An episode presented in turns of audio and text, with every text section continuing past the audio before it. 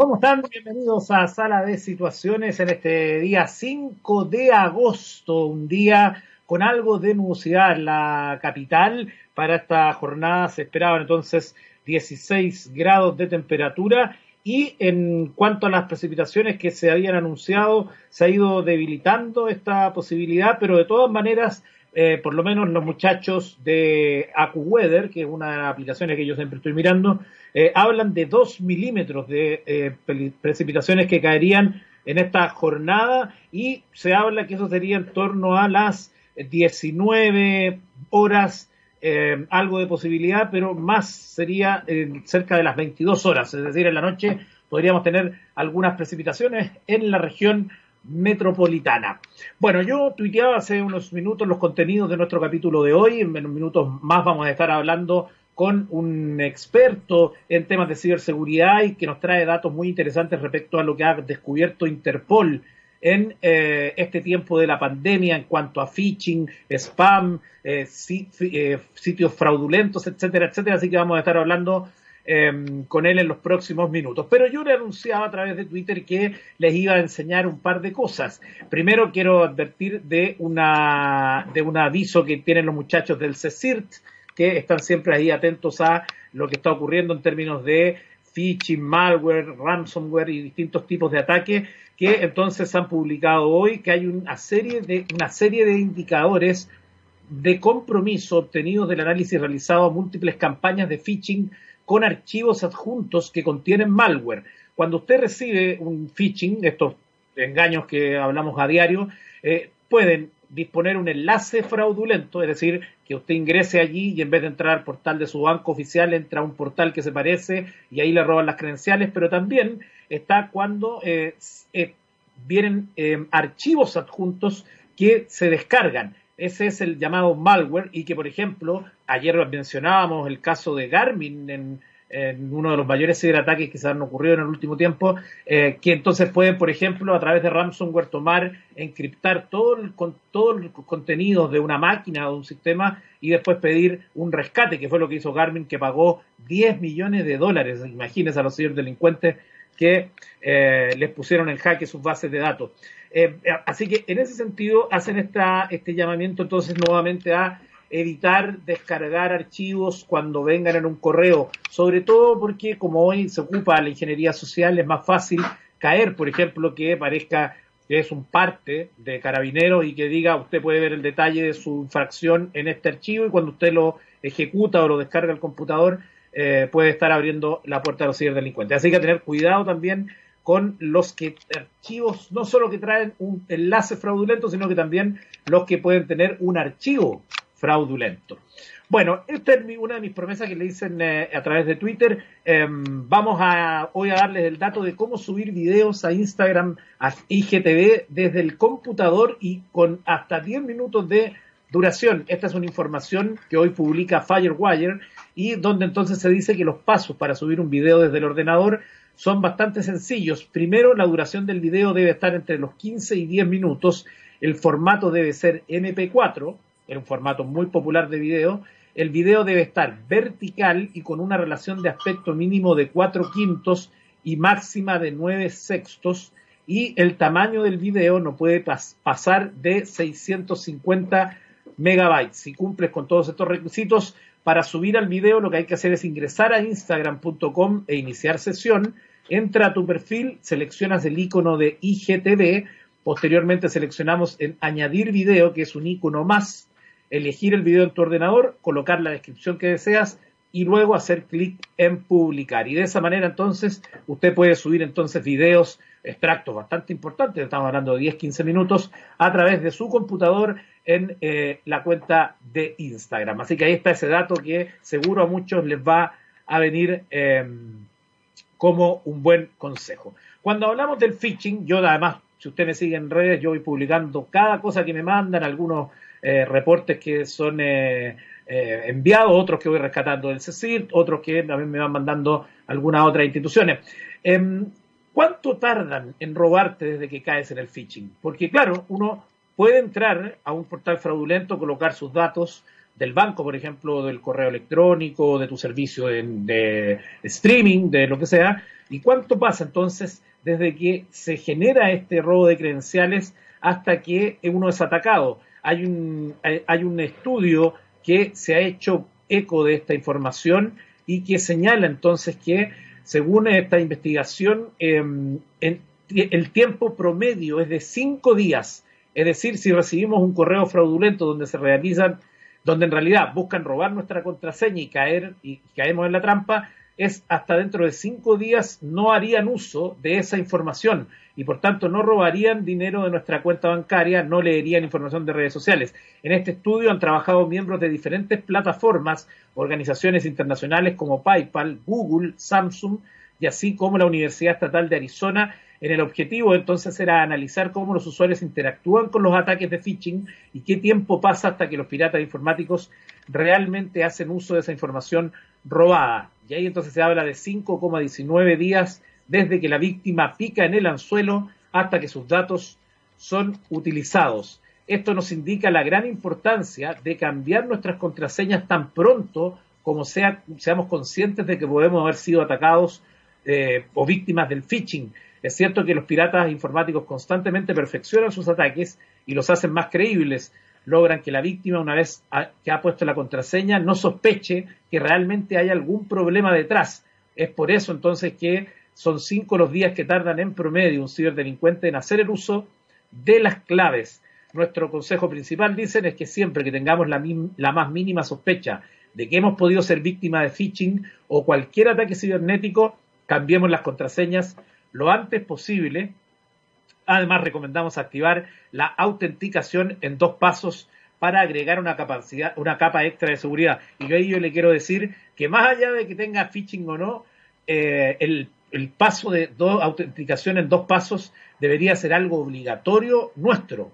Obligarnos a que cada, em, cada sistema, aplicación, red social, cualquier servicio que utilicemos deberíamos utilizar la autenticación en dos pasos, es decir, que cada vez que alguien se quiera conectar a tu cuenta o tú mismo en un equipo distinto de los habituales, te pida a través de un segundo paso, que puede ser SMS o un código o lo que sea, eh, pero algo que en el fondo haga que eh, se chequee absolutamente que tú eres la persona que está ingresando a esa cuenta. Así que ya lo saben, ese es el tiempo promedio. Si usted sospecha que entró un enlace fraudulento en los últimos días, entonces a tener en cuenta de esta situación que nos permite de alguna forma tener la opción de cambiar las contraseñas antes de que seamos realmente atacados. Bueno, antes de irnos a la música, le quiero contar esta historia que está para Netflix ¿ah? o para Amazon Prime. Un ingeniero de Google fue sentenciado a 18 meses de prisión por robar secretos comerciales. ¿De qué se trata esta historia que está hoy en Infobae, la sección de tecnología? Un ex ingeniero de Google fue sentenciado a 18 meses de prisión después de declararse culpable de robar secretos comerciales antes de integrarse al proyecto de Uber para construir vehículos autónomos para su servicio de transporte de pasajeros. La sentencia fue dada a conocer el martes por el juez federal William Alsup y se difundió más de cuatro meses después que el ex ingeniero de Google, Anthony Lewandowski, no es el jugador de fútbol, llegó a un acuerdo de culpabilidad con la fiscalía que presentó un caso penal en su contra en agosto del año pasado. Quien ayudó a impulsar el proyecto de vehículos autónomos de Google antes de aceptar este cargo en Uber, también se le ordenó pagar más de 850 mil dólares. Alsup tomó la inusual medida de recomendarle al Departamento de Justicia que iniciara una investigación penal contra Lewandowski mientras presidía un sonado juicio civil entre Uber y Waymo, una subdivisión del proyecto de vehículos autónomos que lanzó Google en 2007. Lewandowski eventualmente se desilusionó con Google y dejó la compañía a principios de 2016 para iniciar su propia empresa de camiones autónomos de nombre Otto, que Uber eventualmente adquirió por 680 millones de dólares. Sin embargo, antes de dejar Google, Lewandowski descargó archivos que contenían la tecnología del vehículo autónomo de Google, lo que resultó en que enfrentara 33 cargos por robo de propiedad intelectual, terminó por declararse culpable a un cargo que culminó con la sentencia el martes. La acusación convirtió a Lewandowski, alguna vez laureado por sus primeros avances en el sector de los vehículos autónomos, en una prominente figura que casi se convirtió en sinónimo de la codicia que impera en Silicon Valley, reconocieron sus propios abogados en documentos presentados ante la Corte la semana pasada. Los abogados argumentaron que Lewandowski merecía cierta indulgencia debido a que nunca hubo evidencia alguna de que utilizara los secretos comerciales de Google mientras supervisaba la división de vehículos autónomos de Uber. Perdió ese empleo en 2017 mientras se apegaba a sus derechos contenidos en la quinta enmienda de la Constitución que lo protegen de autoincriminarse cuando Uber se defendía de la demanda de Waymo. Ahí está la historia de hoy, entonces, tribunales, tecnología, codicia y más. Bueno, nos vamos a ir a la música acá en Sala de Situaciones. En este día 5 de agosto y nos vamos a ir hasta el año 1983 y ahí nos vamos a encontrar con la canción Owner of Lonely Heart, un sencillo de la banda Yes lanzado en octubre de ese año y que se corresponde y que corresponde a la canción de apertura del álbum 90-125 y además que alcanzó el primer puesto en el Billboard Hot 100 estadounidense, la única canción de la banda en llegar a esa posición. Estamos de vuelta en sala de situaciones en este día 5 de agosto y lo hacemos ahora en el regreso después de la música para saludar a nuestro buen amigo Freddy Macho, presidente de OTSI Chile, por, con quien vamos a hablar de el impacto y el avance del cibercrimen en épocas de pandemia. ¿Cómo estás, Freddy? ¿Cómo estás, Eduardo? ¿Qué tal? Buenas tardes a todos. Buenas tardes. Lo escucho un poquito bajo, pero ahí ¿Ah, sí. Ya. Vamos a ver si habla un poquito más fuerte. Ya. Freddy, eh, yo tengo una información que me hizo llegar el jefecito, eh, yo entiendo que usted se la, se la habrá enviado, eh, que habla, por ejemplo, que Interpol durante los primeros meses de esta pandemia, entre enero a abril, detectó alrededor de 900.000 mensajes de spam, 737 incidentes relacionados con malware y 48.000 URLs maliciosas. Eh, qué, qué brutal los números, Freddy. A ver cómo estamos ahora. Freddy, ¿me escucha? Parece que no nos escucha Freddy. No, no escucha. Eh, a ver, vamos a hablar con nuestro control por mientras. Yo les voy a seguir contando al respecto, eh, respecto a esta situación, de esta información, entonces respecto a mm, Interpol y la investigación que ha hecho en términos, en tiempos de pandemia, mientras mejoramos el contacto. Entonces, con eh, Freddy Macho, ahí Gabriel, que es nuestro control, vamos a ver si eh, nos puede solucionar ese asuntillo. Yo por mientras entonces sigo leyendo esta información que tenemos de eh, que nos entregó el propio Freddy y que entonces hace esta evaluación de Interpol en el caso de impacto de COVID-19. No sé si ahora estamos... ¿Aló, Freddy? Sí. Hola, ¿qué tal? ¿Cómo estás? Disculpa, me pasa que hay, varias cosas que están pasando a la vez. ya, ahí este, sí, ahí te escucho mejor. No sé si alcanzaste, no sé si alcanzaste a escuchar lo que mencionaba yo de este artículo que ustedes, me imagino, se lo mandaron a Gabriel de, eh, de la, de, la digamos, de la evaluación que ha hecho Interpol, esta evaluación de, del impacto del COVID-19 en tiempos de pandemia y el cibercrimen. Sí, a ver, este, este, es, un, este es un informe que, que generó, eh, del cual de los 194 países en los cuales este, tienen algún tipo de relación con la Interpol, este, estuvo basado en 48 países muy puntualmente entre el, enero de, eh, de, este año y abril, 24 de abril para ser más exacto, de este año. Y la idea era evaluar cómo había sido la evolución o no eh, eh, de la cibercriminalidad en, en esta era de COVID, eh, en estos países puntuales. Y Freddy, ¿cuáles son las conclusiones más llamativas o a ti las que te parecen más relevantes, ya sabiendo que además lo que sabíamos de la pandemia y del cibercrimen en el inicio de la pandemia ya ha pasado mucho tiempo, estamos en agosto. Sí, sí. Bueno, este, primero lo que, lo que te he hecho y, afianzando un poco lo que tú venías comentando en, el bloque anterior, eh, evidentemente ha, subido la criminalidad, ha subido la criminalidad. Este, el, enfoque del informe pasa por los cinco continentes, eh, tiene que de estos 48 países hay representación de los cinco continentes y ha sido este, sustancial el aumento de, de, todo lo que es la cibercriminalidad. Ellos este, evalúan varios focos entre los cuales está este, desde software malicioso, dominios maliciosos, eh, eh, lo que son ataques disruptivos, lo que son malware de, o, APT que son, que son de, alto impacto, se ve también que existe un cambio en, la evaluación porque eh, pasan de ser solamente el foco hacia las personas de manera individual o a las pequeñas empresas a las grandes empresas ya que evidentemente existe la, nueva necesidad de que las empresas pasen al teletrabajo a la gran mayoría o a todos sus, empleados. Entonces, e, esa evolución ha sido, ha sido bastante relevante. Eh, Oye, y en ese, en ese sentido, cuando tú hablas de grandes empresas, eh, hemos tenido en los últimos días o semanas dos ataques muy relevantes, uno a Twitter y por otro lado a Garmin, ¿no? Uno que tiene que ver con ingeniería social en el caso de Twitter, otro con ransomware en el caso de, Garmin, y estamos hablando de empresas gigantes.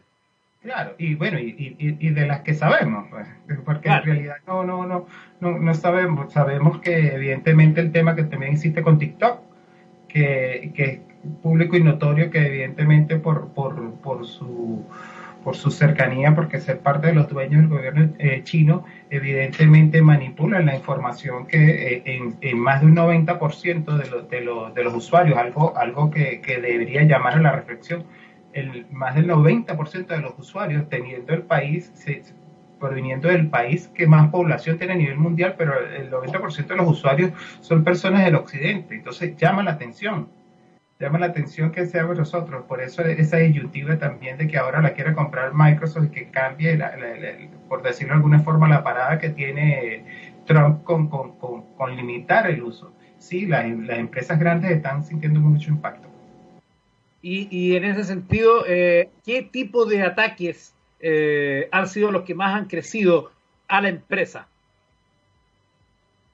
primero, en grandes focos, ellos evaluaron que en, estos, que, que, en este, este, primer trimestre del año, eh, apoyado con empresas, más de 907 mil mensajes de gran escala a nivel de spam. O sea, cada uno de esos 9.700, eh, 907 eh, mil mensajes son ataques a gran escala, 737 incidentes grandes de malware que entre esos están este, algunos importantes de ese primer trimestre, y sí, que se han generado más de 48 mil URL maliciosas. Eh, en función de todo eso, ya he dicho, mira, cuáles son las zonas más atacadas, con un 42% pasó a ser eh, Europa, Europa con, un movimiento bastante relevante eh, por la dinámica, porque también se vieron como que no, ninguno de los países lo esperaba, por supuesto, pero en el caso de ellos el impacto fue mayor.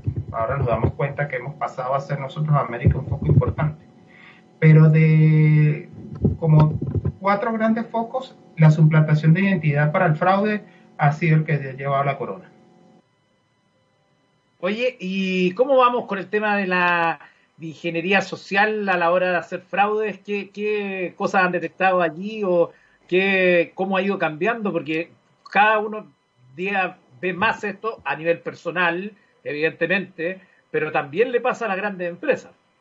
Claro, claro. Ahí, ahí lo, interesante que tiene este, este, este informe es que evalúa eh, las distintas aristas que, que, arroja y, y, también nos da una visión según la ubicación que tengamos en el globo. Este, voy a, darte respuesta a la pregunta diciéndote que una de las, de las zonas que está más afectada precisamente por esto, en, orden de, valores, en orden de, la cantidad de, ataques en ese sentido que se presenta, es América. La suplantación de identidad, de la ingeniería social, este, que parece mentira que supuestamente hay países, porque se, evalúa el, continente como tal, que hay países que están bastante avanzados en, la región, pero este, está entre los dos primeros focos de, de, ataque, la ingeniería social y todo lo que es la suplantación de identidad. Freddy, se nos fue un poquito el audio al final, pero me quedó clara la, idea. ¿Qué otras cosas te gustaría destacar de este informe respecto al crecimiento? Por ejemplo, a mí siempre me llama la atención la cantidad de, eh, de sitios fraudulentos que se crean al día eh, y que se disponibilizan después por un enlace a través de correo, de SMS. es increíble la cantidad de, por, solo en Chile, yo mirando lo que hace el trabajo el CECIRT, eh, a, diario eh, son decenas de sitios fraudulentos que se van eh, reportando. Eh. Claro, este, ha, sido, ha sido como que el, una de las puertas para poder ingresar a distintas organizaciones.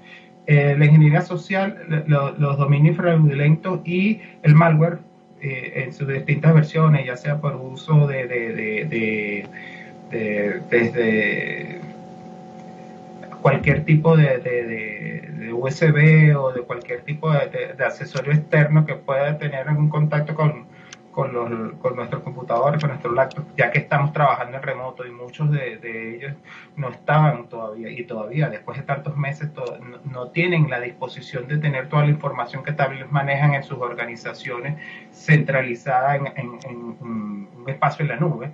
Eh, se siguen manejando cada vez más este tipo de artefactos. Entonces son como los tres grandes focos. Los dominios, porque evidentemente todo lo estamos haciendo a, través de la Internet y este, de hecho este, ha habido una evaluación en donde es el tiempo, en, en una comparativa en, la década, que más se han comprado dominios, indistintamente de, de, de su uso de, algunos dicen que evidentemente es porque se han tenido que trasladar a esa modalidad los que no tenían un e-commerce o este tipo de cosas, pero también ha sido por, por, esta evolución de la cibercriminalidad. Y dentro de, cada uno de los distintos cibercrímenes que se reportan en este informe, ¿hay algunas categorías o temáticas eh, que se repitan más? Eh, me refiero al contenido, ¿no? Porque cuando hablamos, por ejemplo, de eh, para tomar el, mismo dato que entregábamos al comienzo del programa. Cuando se habla, por ejemplo, de 900.000 mensajes de spam, ¿hay algún detalle de esos 900.000 mensajes? Eh, ¿qué, es lo que más se repite, etcétera? Eh, bueno, siempre, regularmente es, en el caso de los spam, lo hacen con, con una fachada comercial eh, la, siempre con, el, con, con, la intención de hacerle llegar algún producto o servicio a la, al posible, a la posible víctima.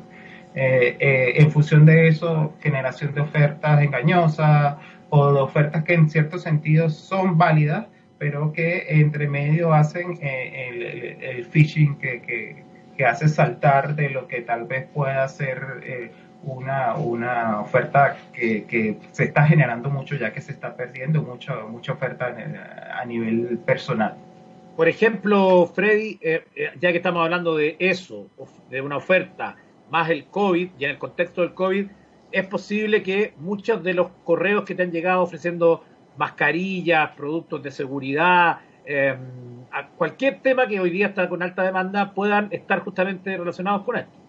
Sí, Sí, de hecho, este, el aumento de la, de la, de la oferta de servicios por Internet eh, se eh, evalúa que en un porcentaje muy alto, y estamos hablando de, cerca del 40%, es fraudulento.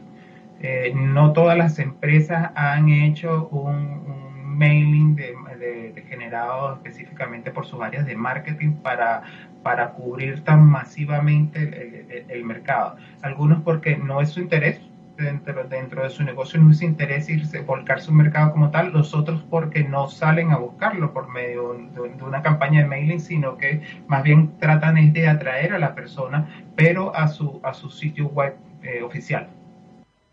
Claro, efectivamente. Después cuando se habla de los 730 incidentes relacionados con malware, también aquí te hago la misma pregunta. ¿Hay alguna eh, tendencia dentro de esos 700 que se repita más o una temática en particular eh, o algo que em, llame la atención dentro de esa parte del informe de los 737 incidentes relacionados con malware? En, estricto rigor, eh, ellos abren la, el resultado de las cifras, no, entran, no, entregan el detalle de eh, cuál es el, por, por una cuestión de, de, de, que pueden entregar información que, que sea uh, utilizada para el uso de la, evaluación. Recuerda que como lo entrega Interpol y no lo entrega una casa comercial, eh, se cuidan mucho, se cuidan mucho en ese sentido. Si, deja, si dejan entrever que... ¿Tú por tu parte no conoces alguno, algún, o quizás que pueda servir como guía para las personas, para que no haya... Por ejemplo, yo al comienzo del programa contaba que algo, un, un habitual es que te manden alguna citación, supuesta citación a juzgados, a la policía, alguna infracción y te adjuntan un archivo que te piden descargar para ver el detalle. Eh, bueno, voy a apoyar eso diciendo que, que sí existe, eh, de hecho, tanto de malware ransomware ha habido varias familias importantes que, se han, que, que han estado atacando, la server, la networker, la RAI en el caso de, la, de, las infraestructuras críticas. Y eh, para, para, ponerlo en el detalle puntual, algo de lo que están supremamente ampliando en América es que el malware no se está transmitiendo solamente por los ordenadores o los laptops, sino que se están este, replicando por los móviles. No solamente las conexiones por internet, sino también por el intercambio de SMS. Recuerda que hay algunas veces que la, eh, la, doble autentificación se hace enviándote algún tipo de mensaje en donde esté alguna clave. Eh, ha evolucionado y evidentemente este, ya hay varias personas que ya sea por su eh, este, home banking o por cualquier actividad que tenga la necesidad de hacer una doble autentificación que regularmente te lo piden son las entidades financieras y cuando reciben este tipo de información accesan a ella directamente ahí también está, ha, habido una evolución más fuerte. No es algo nuevo, pero es algo que están explotando ahora mucho más. Perfecto, estamos conversando con Freddy Macho, presidente de IOTSI Chile, acá en Sala de Situaciones. Vamos a hacer una pequeña pausa musical y seguimos con esta entrevista. Nos vamos a ir a escuchar de inmediato acá en Sala de Situaciones a Sharon Van Eaton y la canción Serpents. Estamos de vuelta en Sala de Situaciones en este día 8 de agosto en que estamos conversando con don Freddy Macho y estamos revisando el informe de lo que ha reportado Interpol para los primeros meses de la pandemia en cuanto al cibercrimen, pero también porque queremos que Freddy nos cuente de una nueva certificación que están lanzando. Freddy. Sí, Eduardo, estamos muy contentos porque este, el IoT Security Institute este, hizo el lanzamiento a nivel global de lo que es la certificación, este, es una certificación única en este eh, ámbito que es todo lo que tiene que ver con los sistemas IoT, el Smart City y las infraestructuras críticas. Está enfocado en ese nivel. Este, el, IoT, el IoT Security Institute, creó un marco eh, que sirve como eh, un estándar y como una, una best practice para este, lo que es la securización de, de, de, estos ámbitos, tanto de la Smart City como de la infraestructura crítica. se ha lanzado la certificación a nivel global, el lanzamiento este, fue realizado desde Australia al resto del mundo y eh, estamos muy contentos no solamente porque se liberó, sino porque el capítulo de, del IoT este, Chile pues es uno de los que va a tener... Eh, como la lanza, como uno de los puntas de lanza, eh, no solamente en la región, sino a nivel global, por lo cual este, estamos muy contentos de poder hacer llegar a todos. Y, te pregunto desde la ignorancia absoluta, pero para poder eh, ponerme también en el, lugar de las personas que no tienen tanto conocimiento, ¿de qué se trata esta certificación y qué significa tener esta certificación?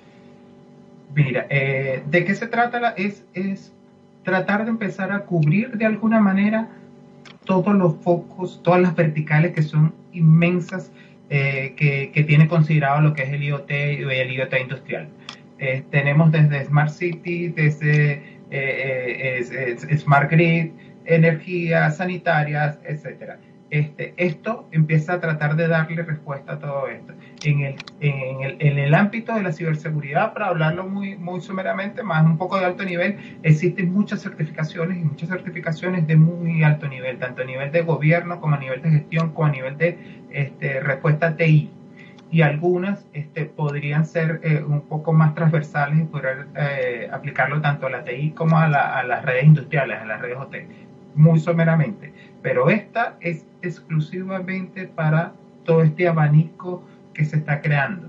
Eh, eh, evaluando ya los sistemas ya después de que están eh, en un ámbito normal que partan, que es los sistemas cloud.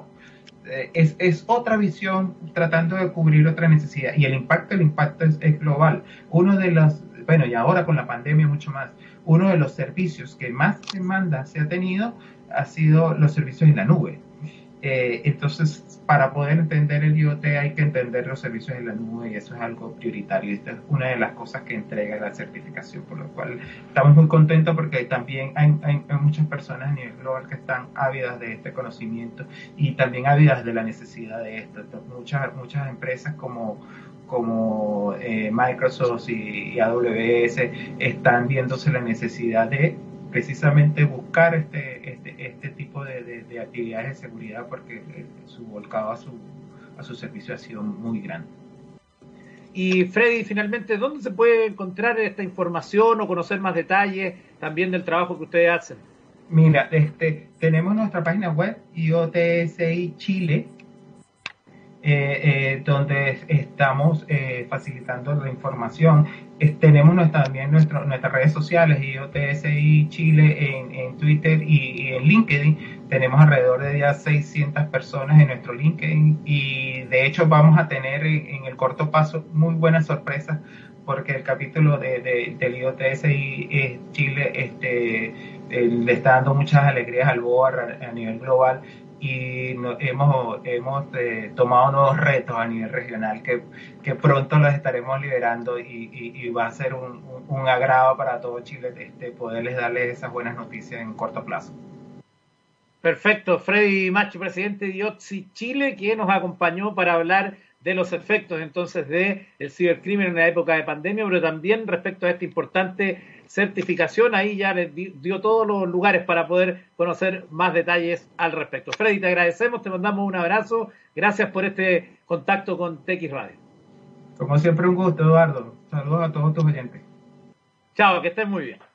Bueno, seguimos adelante acá en sala de situaciones para hablar de algunos temas del mundo de la tecnología. Primero vamos a referirnos, ya lo contábamos, justamente lo comentábamos con Freddy, esta situación que está viviendo TikTok, que enfrenta entonces un eh, presente y un eh, futuro de alguna manera eh, algo complejo, por, por, lo menos en Estados Unidos, y además del interés de Microsoft que habíamos conocido ayer, también se ha conocido en esta jornada el interés de Apple, que estaría también interesado en comprar TikTok. Em, esta información es de acuerdo a un reporte publicado en la newsletter ProRat de Axios, donde varias fuentes cercanas al periodista Dan Primack han señalado entonces que eh, hay, eh, existiría este interés.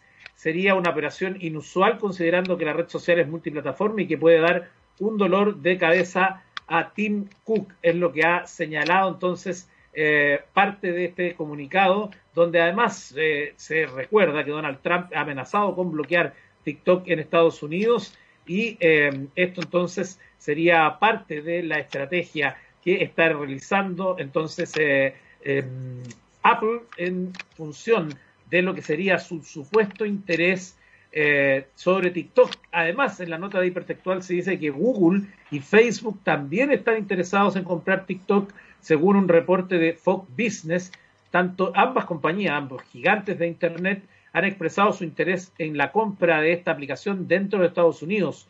Eh, ahí se recuerda además que Microsoft sigue supuestamente en negociaciones con ByteDance y en un comunicado de prensa se comprometen a hacer algún anuncio antes del 15 de septiembre. Ahí está entonces varios interesados, obviamente, en esta que es la aplicación más popular entre los más jóvenes y que enfrenta una serie de cuestionamientos en distintas partes del mundo. El que no se ha querido em, dar por interesado es eh, Facebook, ¿no? Porque Facebook está tratando de aprovechar este minuto de dudas, de ciertas eh, incertidumbres en TikTok para crear su propio TikTok. Es algo muy habitual en Facebook. No olvidemos lo que ocurrió con Snapchat cuando eh, los dueños de la compañía decidieron o rechazaron venderse a Facebook y Facebook creó las historias en Instagram que terminaron por convertirse en lo más popular y darle, digamos, de alguna manera la corona a Instagram eh, en algo que no le tomó mucho tiempo. Ahora Instagram Reels es como se llama y así funciona el TikTok de Facebook. Es el nuevo formato de video, entonces, que le permite a los usuarios de Instagram grabar, editar y compartir videos de 15 segundos. Usted pues, seguramente es muy habitual ver gente que sube videos de TikTok en Instagram y eh, eso entonces seguramente le ha dado la, idea a Facebook entonces y lanzó oficialmente Reels, este, específicamente en la sección de explorar está. Instagram Reels ya está disponible en 50 países como Estados Unidos, España y México para hacerle frente a TikTok, la popular aplicación de videos cortos que este año ha superado las 2.000 millones de descargas. Reels, sin embargo, aprovechará las herramientas creativas que ya existen dentro de Instagram, así como sus más de mil millones de usuarios diarios, Además, el lanzamiento mundial de Reels llega en el momento estratégico, como le mencionábamos, cuando se está considerando prohibir TikTok en Estados Unidos. ¿Cómo grabar en Instagram Reels? Para atención para los que ya vayan teniendo la actualización de la app con eh, la integración de Reels. Lo primero que debes hacer es descargar la versión más reciente de la app de Instagram y eso se va a ir disponibilizando dependiendo de la zona geográfica en donde uno esté. Luego abrir la aplicación y desliza la pantalla hacia la derecha para abrir la cámara o da clic en el icono de la cámara de la esquina superior izquierda. En la parte inferior de la pantalla podrás ver la opción eh, de Reels. Da clic a Reels y aprieta el botón para grabar tu video. El clip deberá tener una duración mínima de 3 segundos y máxima de 15 segundos. Puedes hacer varios cortes o grabar tu video en una sola toma, tal como lo haces con las historias de Instagram. También puedes utilizar videos de tu librería. Desde el lado izquierdo de la pantalla podrás ver las herramientas de edición como audio, velocidad, efectos y temporizador. Instagram te deja utilizar sus efectos de realidad aumentada, actualmente disponibles en las historias. Una vez terminada la edición, puedes guardar tu video como borrador o publicarlo en la sección de explorar para cualquier persona en Instagram lo pueda ver. Sin embargo, también puedes compartir tus videos de Reels directamente en tu feed, subirlos como historias, compartirlos únicamente con tus amigos cercanos o enviarlos por mensaje directo. Si quieres explorar los reels de diferentes usuarios, tendrás que entrar a la sección de explorar en Instagram o bien puedes entrar al perfil de un usuario en específico y los reels estarán en, una nueva sección que se, va a ubicar entre el feed y, y Instagram TV. Así que ahí está entonces el lanzamiento de esto que seguramente va a estar disponible en Chile en los próximos días. Y hablando para despedirnos, como siempre, no solo de phishing, alertamos también de fake news. Y bueno, miren lo que pasó justamente con Instagram, que eliminó un video de Madonna por fake news. Entonces, esta noticia que cuenta hoy Forbes habla que la red social entonces eliminó el miércoles un video que Madonna publicó por ser información falsa y sin verificar sobre el coronavirus a sus más de 15 millones de seguidores contenidos sobre el que también habló el presidente Donald Trump. En la publicación, según capturas de pantalla tomadas a tiempo, la cantante aseguraba que existía una vacuna efectiva desde hace meses, algo que para ella algunas personas algo que para ella algunas personas no quieren escuchar, especialmente la gente en el poder. El video era obra de Estela Immanuel, una pediatra conocida por apoyar varias teorías de la conspiración y que en anteriores ocasiones ha relacionado ciertas patologías con tener sexo con demonios y brujas, además de defender el no uso de mascarilla. Ante el hijo de Donald Trump, don, antes el hijo de Donald Trump tuvo su cuenta restringida en Twitter durante 12 horas por difundir el mismo video que no corroboraba científicamente ninguna de las afirmaciones que daba como la defensa del uso de la hidroxicloroquina, un tratamiento desaconsejado por las autoridades sanitarias del propio Estados Unidos. El mismo presidente habló el martes de los contenidos difundidos por Immanuel y su agrupación durante una rueda de prensa que suspendió al ser interrogado por los periodistas sobre el historial de las afirmaciones del activista. En concreto, Trump alabó primero las palabras de Immanuel, pero después de que un periodista le consultara sobre sus afirmaciones, que niegan el uso de mascarilla e indican que se utiliza ADN de alienígenas para los medicamentos, él mismo dijo que quizás era un dicho. Pensé que su voz era importante, pero no sé nada sobre ella, admitió Trump con más de 80 millones de seguidores en Twitter. A continuación, después de que otro periodista recordara que Trump aconsejó el uso de mascarilla la semana pasada, mientras que el video del que hablaba negaba su efectividad, el mandatario abandonó abruptamente la rueda de prensa. Entre los seguidores sorprendidos por el respaldo de Madonna a este contenido, también figuró la cantante Annie Lennox, quien calificó el contenido de charlatanería peligrosa. Esto es una locura absoluta. No puedo creer que esté respaldando esta charlatanería peligrosa. Esperemos que su sitio haya sido pirateado y que estés a punto de explicarlo, comentó Annie Lennox. Tras marcarlo como desinformación, Instagram decidió retirar la publicación porque hacía afirmaciones falsas sobre curas y métodos de prevención para el COVID-19, aseguró un portavoz de la red social a la revista musical Billboard. Instagram, propiedad de Facebook, especificó que está eliminando ese contenido de toda su plataforma, no estrictamente del perfil de Madonna, a pesar de su enorme influencia en la red social. En los últimos meses, Facebook y Twitter han sido criticadas por ser un canal idóneo para difundir teorías de conspiración y noticias falsas sin verificar ni contrastar. Una locura lo que hacen algunos líderes mundiales referentes de la música que francamente no entienden nada de lo que se trata, el impacto que puede tener una falsa noticia, la desinformación, cuántas personas por culpa de ellos van a terminar creyendo y cuántas personas por culpa de ellos van a terminar muriendo por su irresponsabilidad. Bueno, llegamos al final de Sala de Situaciones. Nos vamos a despedir con música del año 1989. Ahí nos vamos a encontrar con la banda estadounidense Pixies y esta canción que se llama Here Comes Your Man. Nos vemos mañana en Sala de Situaciones.